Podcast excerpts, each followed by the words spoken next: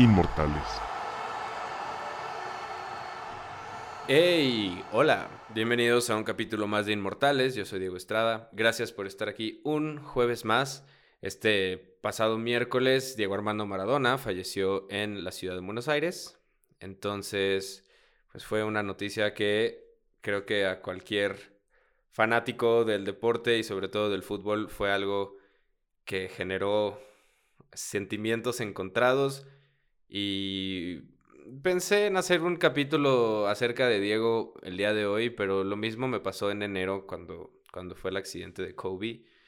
Y no sé si la palabra es oportunista, pero no quisiera hacerlo tan, tan reciente. Me gustaría darme el tiempo de hablar de estas dos enormes leyendas, cada una en, su deporte.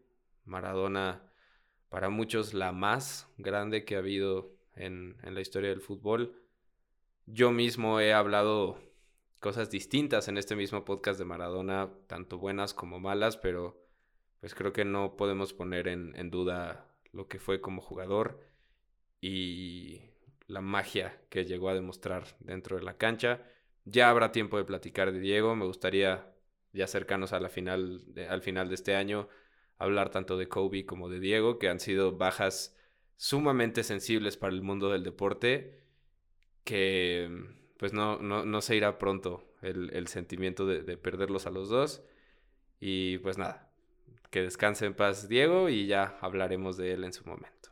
Pero bueno, así como tenemos esta noticia, también tenemos una celebración el día de hoy. Tenemos un día festivo en los Estados Unidos, el Día de Acción de Gracias, el Thanksgiving, que pues esto no es una clase de historia, no nos vamos a poner a hablar del origen del Thanksgiving y todo esto, sino que pues automáticamente cuando pensamos en Día de Acción de Gracias y deportes, se nos viene a la mente todos los partidos que tenemos de NFL este día el tercer jueves de noviembre cada año. Tenemos partidos todo el día em, eh, pasados en televisión. Entonces existe una razón de eso, existe historia y la relación entre el fútbol americano y el Día de Acción de Gracias se remonta a muchísimos años atrás.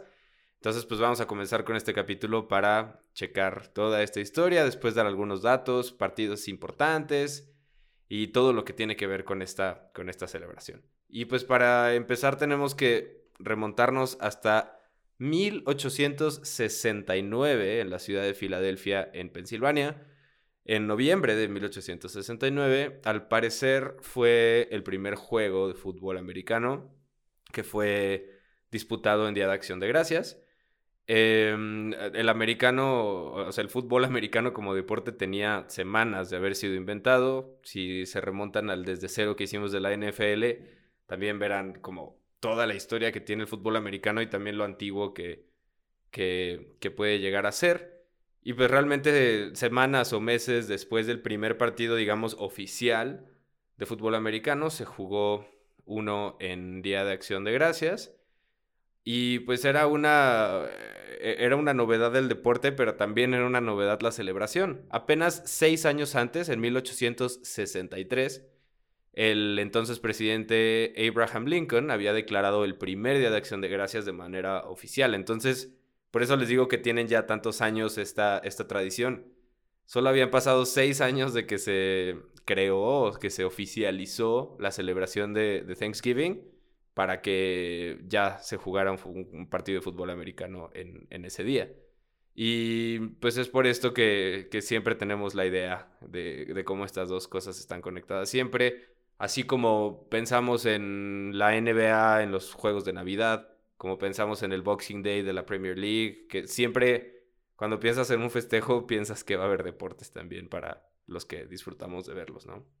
Y pues por temas de, calendario y en cuando comenzaban y terminaban las temporadas de fútbol americano desde ese entonces, el jugar en jueves de Día de Acción de Gracias se hizo cada vez más común, sobre todo en las preparatorias en los high schools, eh, como saben, hay deporte eh, por todos lados en Estados Unidos y las preparatorias son uno de estos lugares. Hay muchos, em, hay muchísimas ligas por zona, por condado y, son miles, miles de verdad de, competencias.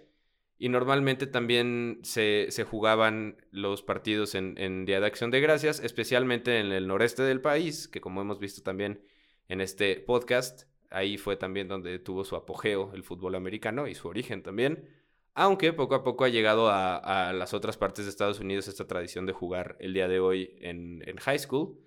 Hay rivalidades que ya superan los 100 años, que tienen muchísimos años de existir la más antigua, de hecho, es Boston Latin School contra English High School of Boston. lo conocen como el Latin versus English.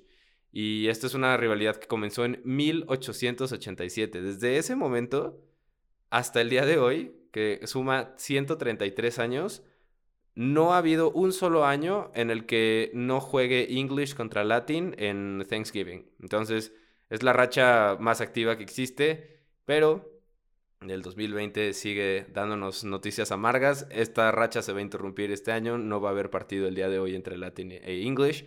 Entonces se va a cortar una racha de 133 años, desafortunadamente, por la situación que ya conocemos. Pero bueno, eh, eh, a nivel de preparatoria siempre ha estado eh, esta idea de, jugar en Thanksgiving y siempre se, se ha hecho, subiendo un nivel en el sentido de de las categorías, que pues es el, fútbol colegial, la NCAA, las cosas han ido cambiando. Eh, eh, como saben, el, fútbol americano colegial es como parte muy importante de la historia de, este deporte. Y pues aquí no, la aquí no lo hace tanto esencial, pero sí han sido parte también de esta, de esta celebración. En, a finales del siglo XX, Princeton y Yale, dos eh, universidades parte de la Ivy League, que también tuvieron mucho que ver con, la fundación de, las reglas y todo del fútbol americano, también tuvieron esta rivalidad en, Thanksgiving por unos años y lo siguieron haciendo algunas universidades, pero lo que sucede ahora es que Thanksgiving coincide con algo llamado el Rivalry Week, la semana de las rivalidades. Esta semana normalmente es la semana en la que ocurre eh, Día de Acción de Gracias en Estados Unidos y es donde se enfrentan rivales de muchísimos años, generalmente en, el sentido de, eh, geográfico, son, rivales de zona y suelen ser los partidos, como seguramente saben, los partidos de, de NCAA se, se suelen jugar los sábados y es parte, es parte de este Rivalry. Hay algunos partidos en, en jueves, pero ya no hay muchos por una simple razón, que es la NFL. Los juegos de NCAA serían como una competencia automáticamente para los partidos de, de la liga más grande y pues nadie o muy poca gente vería eh, los juegos colegiales al estar los juegos de la NFL en la televisión, o mucha gente iría a los juegos colegiales en su ciudad y, perdería rating la NFL. Entonces, por un tema de, rating y de televisión y, toda esta onda, no juegan muchos equipos el jueves como tal de Thanksgiving.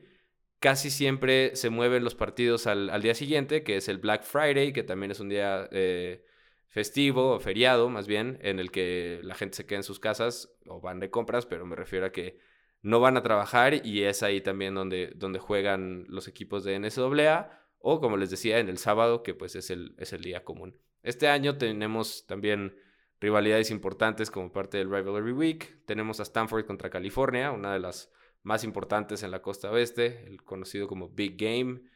Los Patos de Oregon contra los Beavers de Oregon State que también es una rivalidad muy, muy antaña. Auburn contra Alabama, eh, Ole Miss contra Mississippi State. Entonces, si se fijan, es como casi, casi por, por área y por estado que se presentan estas rivalidades. Y también es importante porque ya es la recta final del fútbol americano colegial de cara a la temporada de tazones. Entonces, bueno, no, no, es, no es, una relación directa la de la NCAA con, con, con la tradición o con el día, pero algo tiene que ver. Y ahora vamos a pasar a la historia de la NFL, que es en realidad lo que más identificamos y lo que, lo que más conocemos hoy y cómo llegaron a ser tan importantes estos partidos como lo son el día de hoy. Eh, no es que no existiera mm, eh, fútbol americano profesional en Thanksgiving antes del evento del que hablaremos. De hecho, desde la primera temporada de la NFL, que antes era conocida como APFA, se jugaron seis juegos un 25 de noviembre de 1920, que fue eh, la primera temporada y coincidió con Thanksgiving, pero en realidad no era una tradición, no tenía el impacto que tiene hoy, o sea, era como, ah, daba la coincidencia que estaban jugando en Día de Acción de Gracias. Esto sucedió por muchos años hasta que llegaron los Detroit Lions, que hasta el día de hoy eh, son uno de los dos equipos que juegan todos los años en Día de Acción de Gracias. Para hablar del impacto que tuvieron los Detroit Lions, hay que pasar a 1934. Lo que sucedió fue que George Albert Richards, que era un dueño de estaciones de radio en la zona de, de Michigan, decidió comprar un equipo, una franquicia de fútbol americano y compró a los Portsmouth Spartans y los convirtió en los Detroit Lions, los mudó a la ciudad de Detroit y pues estaba una nueva franquicia dentro de la NFL y pues él tenía que trabajar para hacerla un poco más popular. Detroit is to have professional football. This was assured when President Joseph H. Carr came to deliver a franchise granting a place in the National League. Here is President Carr signing and presenting the franchise to Cy Houston, manager of the Detroit team. Digo que tenía que hacerla más popular porque pues el fútbol americano profesional era aún relativamente joven, era, era nuevo, como les dije, la primera temporada en 1920 solo habían pasado 14 años y pues no tenía mucha afluencia dentro de los fanáticos del deporte. En especial el béisbol era el deporte que más llamaba la atención ya en, Estados Unidos. Y en Detroit pues ya existían los Tigres de Detroit que estaban mucho más instalados en cuestión de fanáticos, de, de audiencia y pues de relevancia en general. Entonces pues tenía que remar contra corriente el equipo de los Lions porque literalmente e, es lo que pasa mucho cuando un equipo nuevo llega a una ciudad, como que de dónde sacas fanáticos, ¿no? Los, tienes que, construir y tienes que hacer toda una estrategia para que la, incluso las mismas personas de tu ciudad pues te empiecen a, voltear a ver. Entonces este fue el caso y, pues Richards tenía que pensar en la forma de, hacerlo y fue así que organizó un juego en Día de Acción de Gracias. Se le hizo una buena idea como juntarlo ya de eh, lo festivo con un día para poder ir a ver fútbol americano. Y no solo eso, sino que decidió hacerlo contra el mejor equipo del momento, que eran los, los Osos de Chicago, los vigentes campeones en aquel entonces. Y pues organizó el partido a pesar de que podría ser un poco riesgoso, que tal vez la gente iba a quedarse en sus casas y no iba a ir a, a ver el juego ni mucho menos pero pues no fue así. Se dice que hicieron sold out, que agotaron todos los boletos con dos semanas de anticipación. Tal vez mucho tenía que ver con ir a ver al equipo nuevo en la ciudad con, contra el campeón. Pero bueno, lograron vender todos los boletos con semanas, de, con semanas de, anticipación. 26 mil boletos fueron los que vendieron. Se dice que había gente afuera del estadio esperando entrar eh, a ver si era posible. Y además de eso, Richards, que les digo que era un ejecutivo de, radio, pues tenía muchos contactos y tenía muchísima em, popularidad también en ese, en ese gremio y consiguió que casi 100 estaciones de, radio en Estados Unidos transmitieran el juego por, todo el país. Y el impacto fue buenísimo y la respuesta fue muy positiva, obviamente. Y al final el partido terminó 19-6 a favor de los Bears, terminaron perdiendo los Lions, pero pues consiguieron que 26 mil personas entraran a su estadio y que muchísimas más los escucharan en, radio. Y pues esta fórmula funcionó. La verdad fue algo que, que, le generó ingresos considerables al equipo de Detroit, que la gente los volteaba a ver. Tanto así que pues lo convirtió en una tradición y siguieron jugando Thanksgiving año con año. Y mm, pues había algún otro juego en esos años, pero los que siempre se mantuvieron todos estos, eh, todos estos días de acción de gracias fueron los Leones de Detroit durante muchísimos años. Y por cierto, bueno, les decía que esto fue en 1934 y en el 35, al año siguiente, no sé qué tanto haya tenido que ver, pero pues fue un muy buen año para los Lions porque consiguieron su campeonato, eh, su primer campeonato al año siguiente y también los Tigers, el equipo de béisbol, ganó la Serie Mundial. Entonces, al año siguiente de ese primer día de acción de gracias, se, presentaron buenas noticias y buenos resultados en el deporte de, la ciudad de Detroit. Pero bueno, lo siguieron haciendo los, los Leones de Detroit Obviamente variaba el rival al que se enfrentaban dependiendo del calendario. Pero pues eh, pasó por muchísimos años, se em, interrumpió este proceso debido a la Segunda Guerra Mundial. Entre 1941 y 1944 se cancelaron los, los partidos de NFL en, Thanksgiving porque sucedió que muchos equipos estaban prácticamente desmantelados por los pocos jugadores con los que contaban, ya que muchos eran jóvenes y, eran drafteados por el ejército para ir a la guerra sucedió mucho. Está el caso de, que muchos equipos incluso tenían que juntarse para, para hacer un solo equipo. Y esos años fueron obviamente muy complicados, no fue la excepción en el deporte y pues mejor cancelaron estos partidos de Día de Acción de Gracias. Y ya para el fin de la guerra, en 1945, los Juegos de Detroit, ya dentro del conocido Turkey Day, continuaron y de hecho hasta el día de hoy continúan de manera ininterrumpida. Del 45 hasta el día de hoy no ha habido un solo año en el que no jueguen los Detroit Lions en Día de Acción de Gracias. Y bueno, los Lions no son el único equipo con esta tradición, son el más antiguo, pero no son el único. Hay otro equipo que le entró a esta tradición del Día de Acción de Gracias y son los Dallas Cowboys. En gran parte debido también a la necesidad que tuvieron los Lions en su momento de ser relevantes y pues de, conseguir adeptos y, popularidad dentro de su ciudad. Y para eso vamos con un poquito de, de, contexto acerca de la historia de los vaqueros.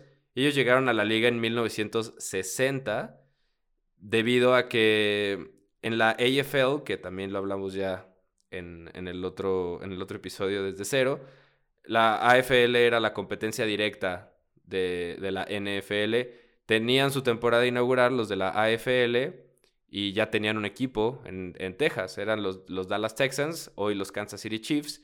Entonces no quería perder la NFL esa, esa zona, por lo cual le dieron una franquicia al equipo de Dallas y así fue como se, se fundaron y, existieron los Dallas Cowboys en, en 1960.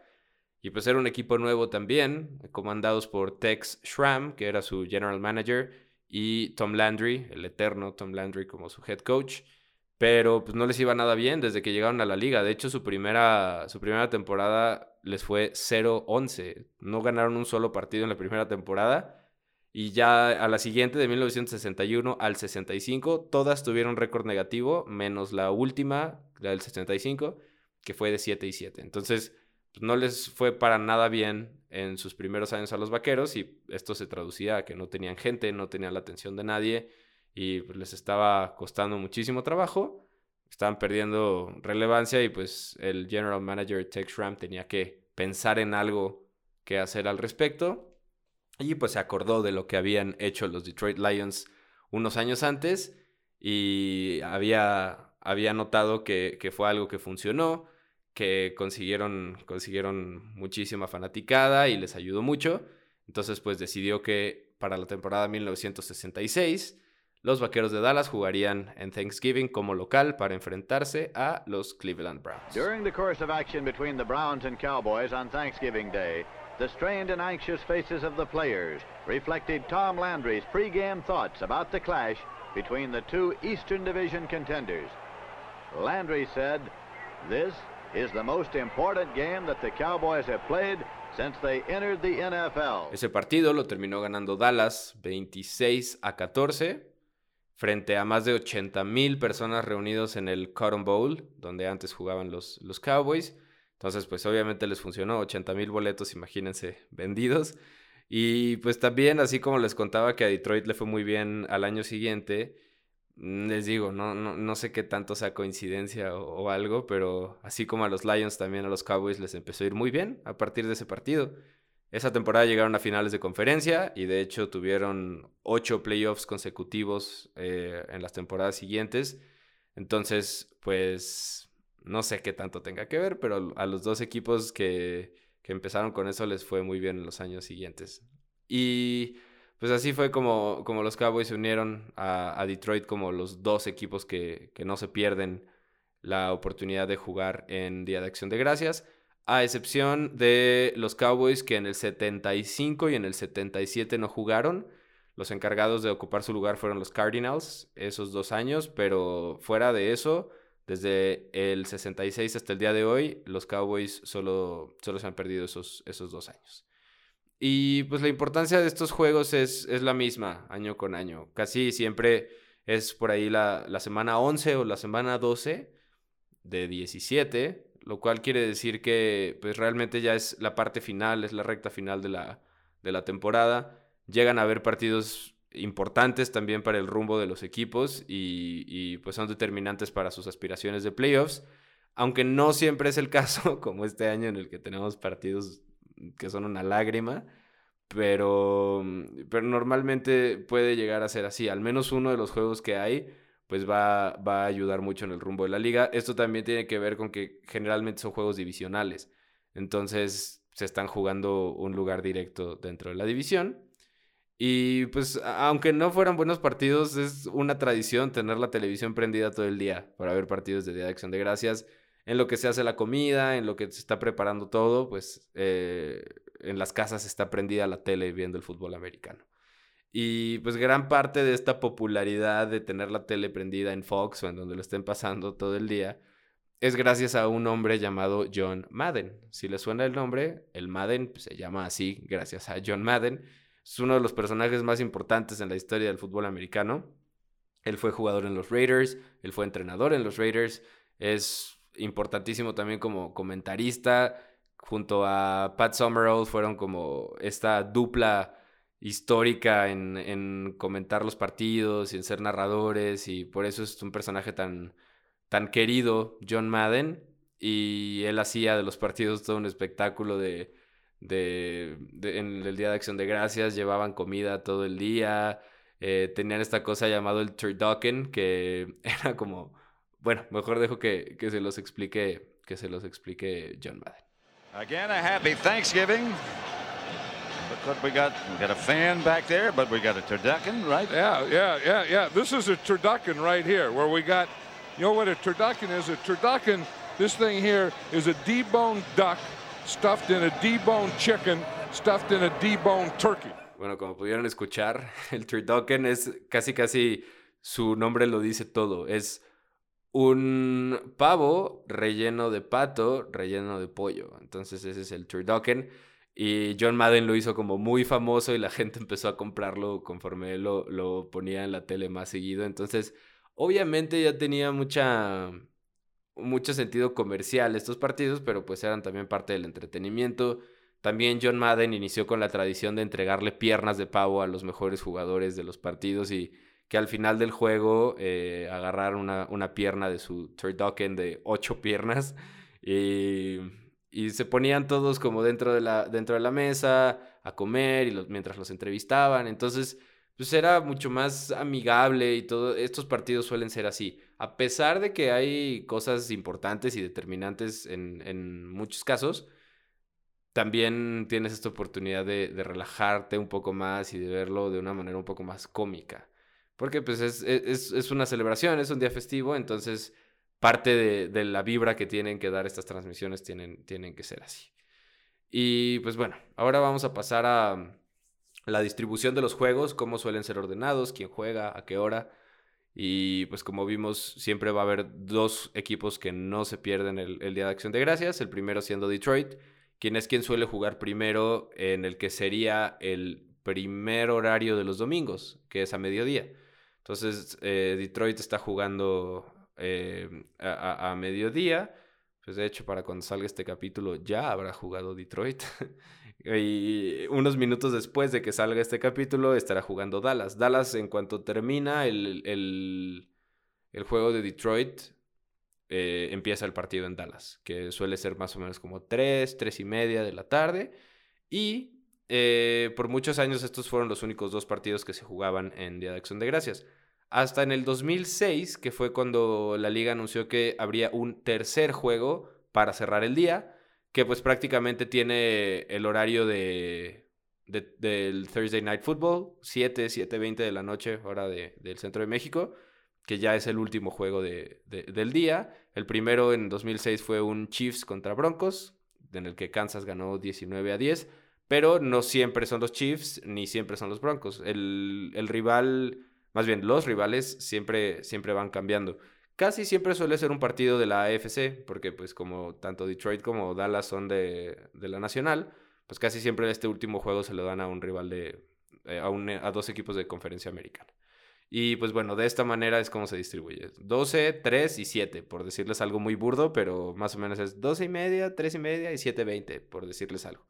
Y pues así la gente se la pasa comiendo y viendo la NFL todo el día, eh, viendo los partidos de Día de Acción de Gracias. Este año, eh, los partidos van a ser Lions contra Texans. Los Lions van eh, con récord negativo de 4-6, así como los Texans que van de 3 y 7. Aquí no es el caso de dos de la, de la conferencia nacional. De hecho, los Lions, pues sí, pero los Texans son del sur de la, de la conferencia americana. Entonces, ese es uno de los dos partidos eh, que son, que son este, este jueves. El otro es Cowboys contra Washington Football Team, los antes conocidos como los Redskins.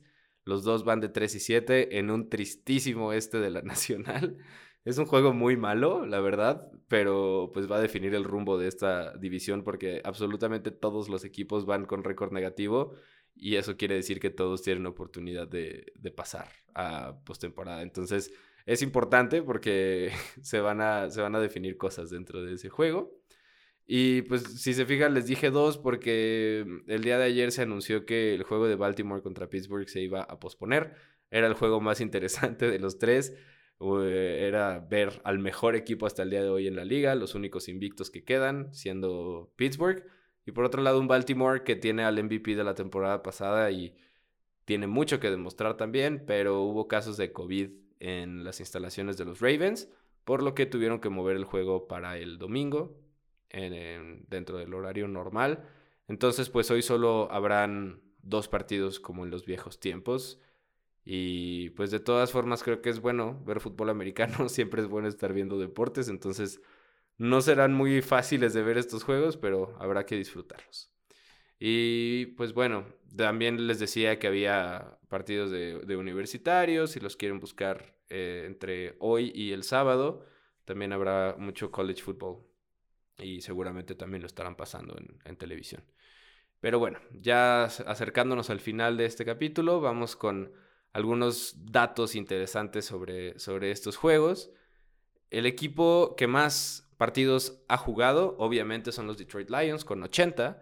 El más ganador es también el equipo de Detroit con 37, pero también es el equipo más perdedor con 41. Entonces, bueno, si no les da 80 el total es porque los demás son empates, pero eh, es tanto el que más ha jugado como el que más ha ganado como el que más ha perdido. Entonces, Detroit es la, del juego de la NFL en Thanksgiving. Y bueno, todos los equipos han participado dentro de un partido de Día de Acción de Gracias al menos una vez, a excepción de los Jaguares de Jacksonville. Ellos nunca han tenido un solo partido de, Thanksgiving. Hay tres equipos que tienen solo uno, que son los Bucks de Tampa Bay, los Bengals de Cincinnati y las Panteras de Carolina. Estos tres equipos solo tienen un juego y los Jacksonville Jaguars no ha jugado ni una sola vez. De los que ya han participado, hay muchos también que no han jugado en un muy buen rato. El que más tiempo tiene sin participar es el equipo de los Rams de Los Ángeles el día de hoy, que tiene la sequía más larga. No ha jugado desde 1975, entonces ya tiene un buen rato sin presentarse en Día de Acción de Gracias. Y los equipos que nunca han ganado son los Cincinnati Bengals y los Tampa Bay Buccaneers, que les digo que solo han jugado una vez y la perdieron. Y los Cleveland Browns han aparecido tres veces en un partido de Día de Acción de Gracias, pero las tres las han perdido, tienen un récord de 0-3. El partido que más se ha disputado, el partido más repetido en Día de Acción de Gracias es de Detroit contra Green Bay. Son rivales divisionales, es una, una rivalidad que tiene muchísimos años, pero eso es la que más se ha jugado. Y lo mismo con el Bears contra Lions, que fue el primero en jugarse, es lo mismo, son tres de los cuatro de esta división, entonces pues suelen verse las caras muy seguido en estos, en estos partidos.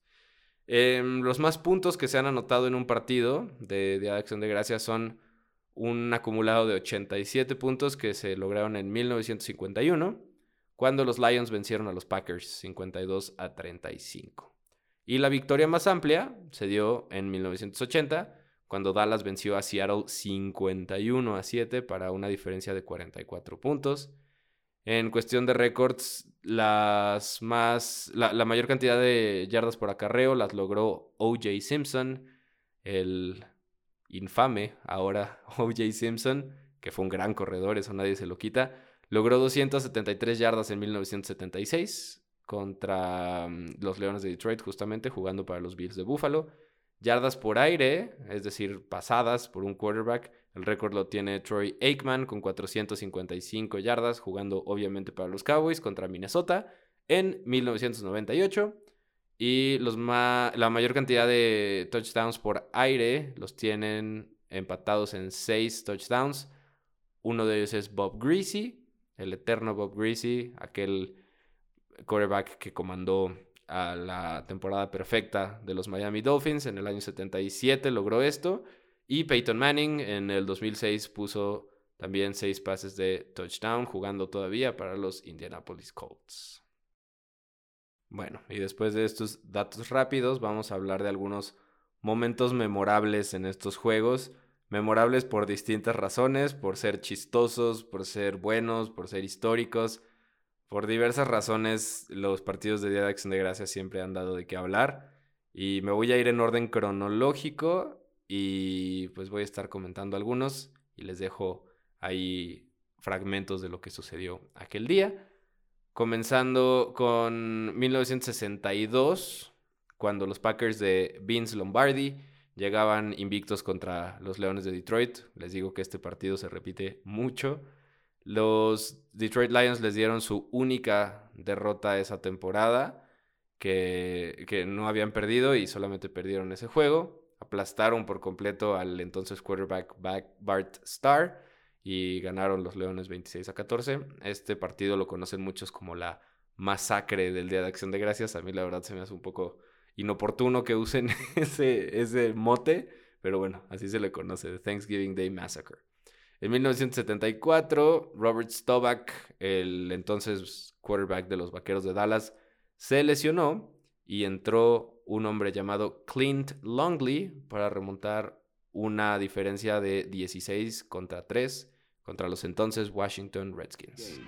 Clint Longley, with his incredible passing performance, had captured the fancy of a packed stadium and a national television audience and had plunged his team right back in the thick of playoff possibilities. Ganaron el partido 24 a 23 con una muy buena remontada de, de Clint Longley y los Cowboys tendrían una historia muy parecida años más tarde. En 1994, el que era el quarterback en ese momento era Troy Aikman y estaba en duda de salir a jugar, terminó por, por descansar ese día y el segundo quarterback se lastimó el pulgar, su nombre era Rodney Pitt, y entonces tuvieron que hablarle a un hombre llamado Jason Garrett, que si le suena, pues Jason Garrett fue por muchos años eh, recientemente head coach de los justamente de los Cowboys y hoy en día pues es parte del, del staff y es coordinador de, de los Gigantes de Nueva York. Entonces, eh, Jason Garrett nunca había jugado, tuvo que entrar como tercer quarterback. Dallas iba perdiendo 17 a 6 y pues no sé de dónde sacó energía Jason Garrett para darle la vuelta al juego.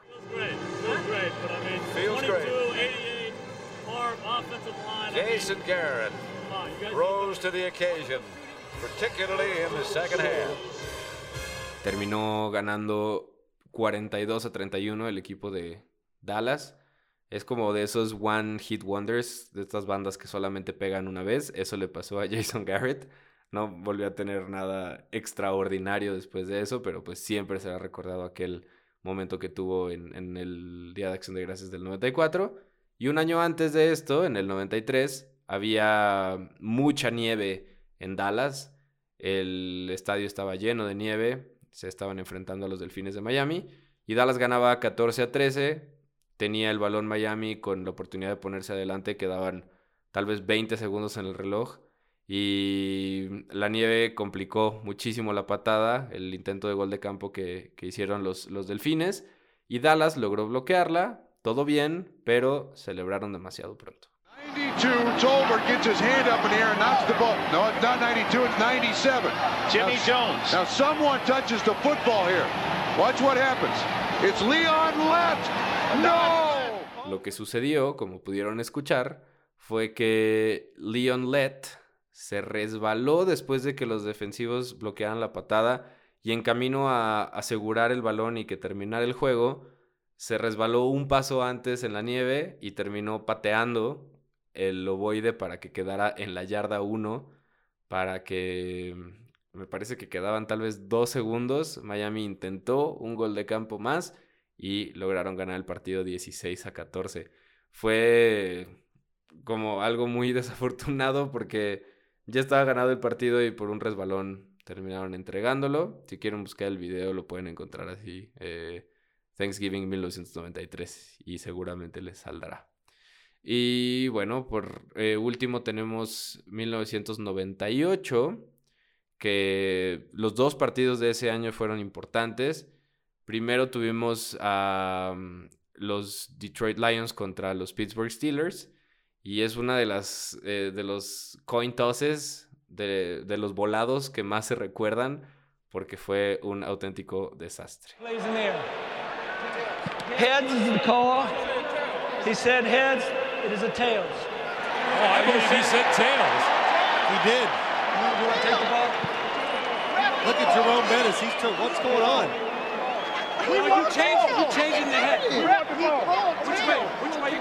Bueno, el partido se fue a tiempo extra y como saben, antes de comenzar el tiempo extra tiene que haber un volado para ver quién recibe y quién patea el balón. Y lo que pasó fue que Jerome Bettis, quien fue el, el, capitán que cantaba la, lo que querían, si querían Caro Cruz, Heads or Tails, hace algo muy raro, si lo alcanzan a escuchar al principio, dice algo así como Tails, como que lo cambia a media marcha y entonces el, el, el referee no le deja hacer eso. Forrocal dice, dijiste Heads y fue Tails, entonces pierden. Y fue un relajo porque pues con eso automáticamente ya Detroit ganó el partido, se acercaron a zona de gol de campo y, y, así ganaron. Entonces, a partir de ese momento también es importante que ya cambiaron las reglas, porque literalmente antes era como, como en la calle, ¿no? O sea, soltabas el volado y en el aire ibas cantando que querías. Y ahora, antes de que se lance la moneda, ya decides qué quieres hasta que cae y, ya no puede haber algo así como cambiar la media marcha. Entonces, pues sí, es, es, muy recordado ese, ese momento de Jerome Bettis. Y en el 98 les digo que también fue importante el segundo partido, porque estaba jugando Dallas contra eh, Minnesota y pues los, los Vikings tenían a un muy joven Randy Moss que hizo un gran partido. De hecho, este mismo partido fue el que les decía de Ickman de 455 yardas. Y a pesar de, de, esas 455 yardas, tampoco dejó de brillar Randy Moss, uno de los mejores receptores en la historia de la NFL. Consiguió tres pases para touchdown, todos de más de 50 yardas. Y pues el resto es historia para ese gran, gran receptor. Y les había dicho que era el último, pero no lo es.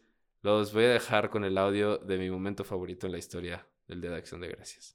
Well, years ago, we talked to Tom Moore, then at Indianapolis, the offensive coordinator. You got a busted play here, and then, oh, no. and then Sanchez gets hit. The ball is loose, and it's alive. I have never seen this before in my life. Watch this. Vince Wilfork is going to throw Brandon Moore back into his quarterback. He's going to fumble the football. This is what Reggie White used to do to people forklift them and just lift them off the ground. Mark Sanchez not expecting it, and it was the backside of Brandon Moore that knocked the ball out. Seguramente los más fanáticos sabrán perfectamente qué momento es este, el famoso bot fumble de Mark Sánchez. Un momento muy chistoso y también algo que de verdad, como lo, lo dice la persona que estaba comentando en ese momento, nunca había visto en su vida. Búsquenlo. No voy a perder el tiempo ni siquiera describiéndoselos porque vale la pena que lo vean. Busquen así Bot Fumble y es uno de los momentos más recordados en los últimos años. Pobre Mark Sánchez, pobrecito. Pero bueno, eh, este fue en 2012 en un partido de Jets contra Pats. Y pues bueno, el día de hoy, si tienen chance, les digo ya, cuando salga este capítulo estará empezado, si no es que terminado el partido de Detroit. Pero si alcanzan a ver el de los Cowboys, vayan a verlo. Y pues sí, desafortunado lo que sucedió con, con los Ravens y con los Steelers, sobre todo por cómo lo hicieron. Porque como que lo anunciaron un día antes y Las Vegas, por ejemplo, jugó el domingo en la noche teniendo muchísimos casos de COVID y de todos modos se disputó el partido con esos eh, ausentes. Entonces es raro, los, los jugadores de los Steelers no estaban nada contentos con la decisión. Pero bueno, ya veremos ese juego el domingo. Y pues aprovechando que ya no hacemos estos noticieros que hacía antes semanalmente, hablando un poco acerca de la temporada actual y, mis opiniones y cómo va todo, pues creo que definitivamente el equipo de Pittsburgh va de cara al, Super Bowl. La verdad es que yo jamás hubiera pensado que, que hubieran tenido una temporada tan buena.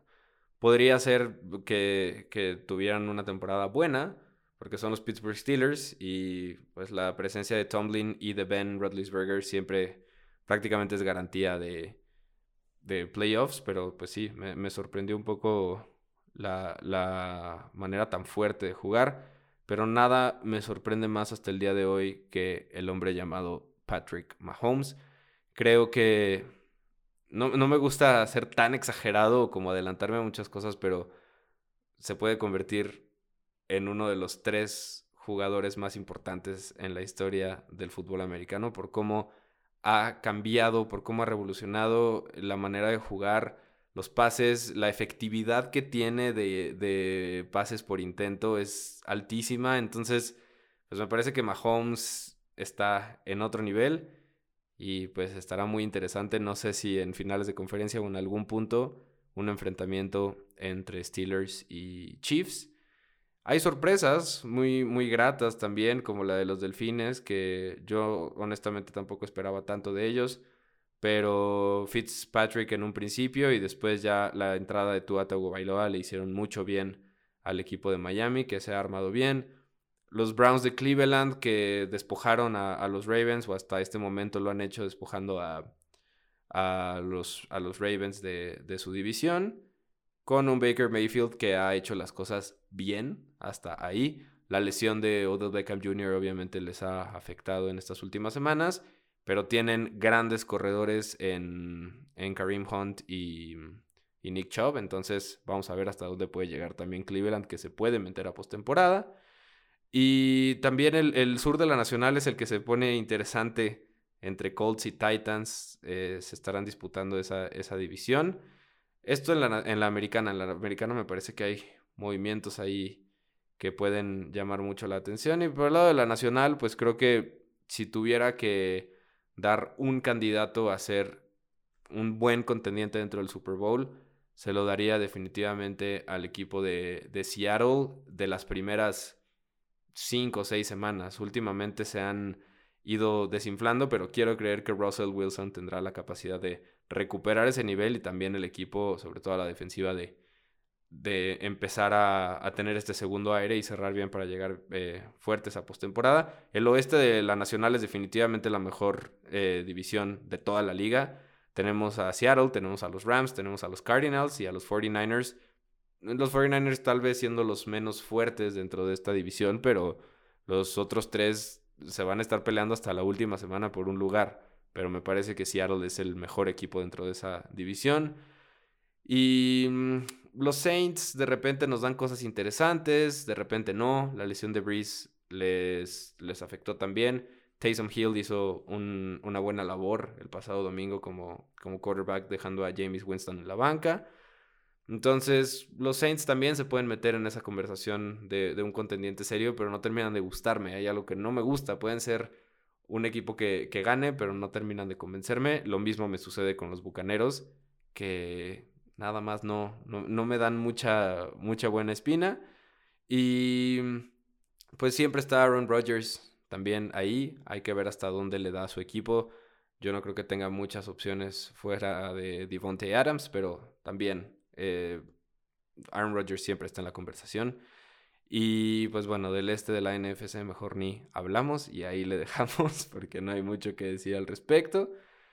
Y como último como última anotación, quisiera hablar de, de los rookies de esta temporada porque han, cumplido las expectativas y me parece que las han hasta, hasta sobrepasado. Lo de Joe Burrow el domingo pasado es tristísimo que se pierda tanto tiempo teniendo una temporada tan buena. Era, pues si bien su, su equipo no, definitivamente no, no era el mejor, pero él estaba haciendo grandes actuaciones. Muy, muy, muy triste lo que le sucedió a Burrow y pues habrá que esperar a, a su regreso. Y otro quarterback que también ha estado haciendo las cosas muy bien es Justin Herbert, que también está en un mal equipo, en, el equipo de los Chargers.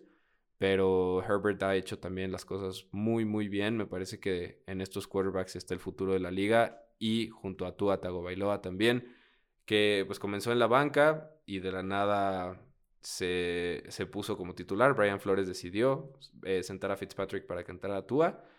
Y bueno, ya lo sentaron el domingo pasado, pero me parece que, que seguirá y tendrá que ir aprendiendo. Creo que está en buenas manos el futuro de la liga. También han habido muy buenos receptores. Justin Jefferson de los Vikings ha hecho muy bien las cosas, así como Chase Claypool, ni hablar de lo que ha hecho el número 11 de los Steelers. Y CD Lamb dentro de los Cowboys también ha respondido muy bien. Entonces, me parece que, bueno, me podría seguir con, con ejemplos como el, eh, el, corredor que han tenido los Chiefs. Eh, el Air, la verdad no me acuerdo, su nombre completo es muy largo y no me acuerdo, pero ha habido muy buenas cosas también en la defensiva como Chase Young en, en el equipo de Washington. Y pues quiero creer que es una buena generación de, de jugadores.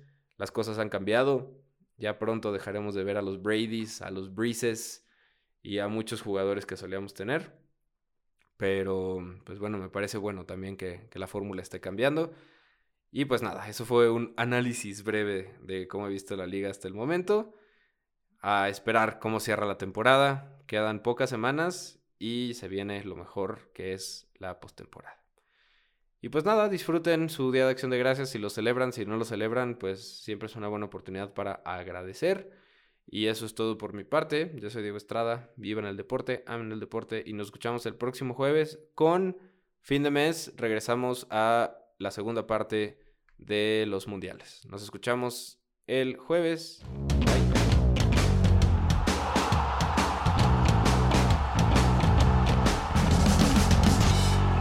Inmortales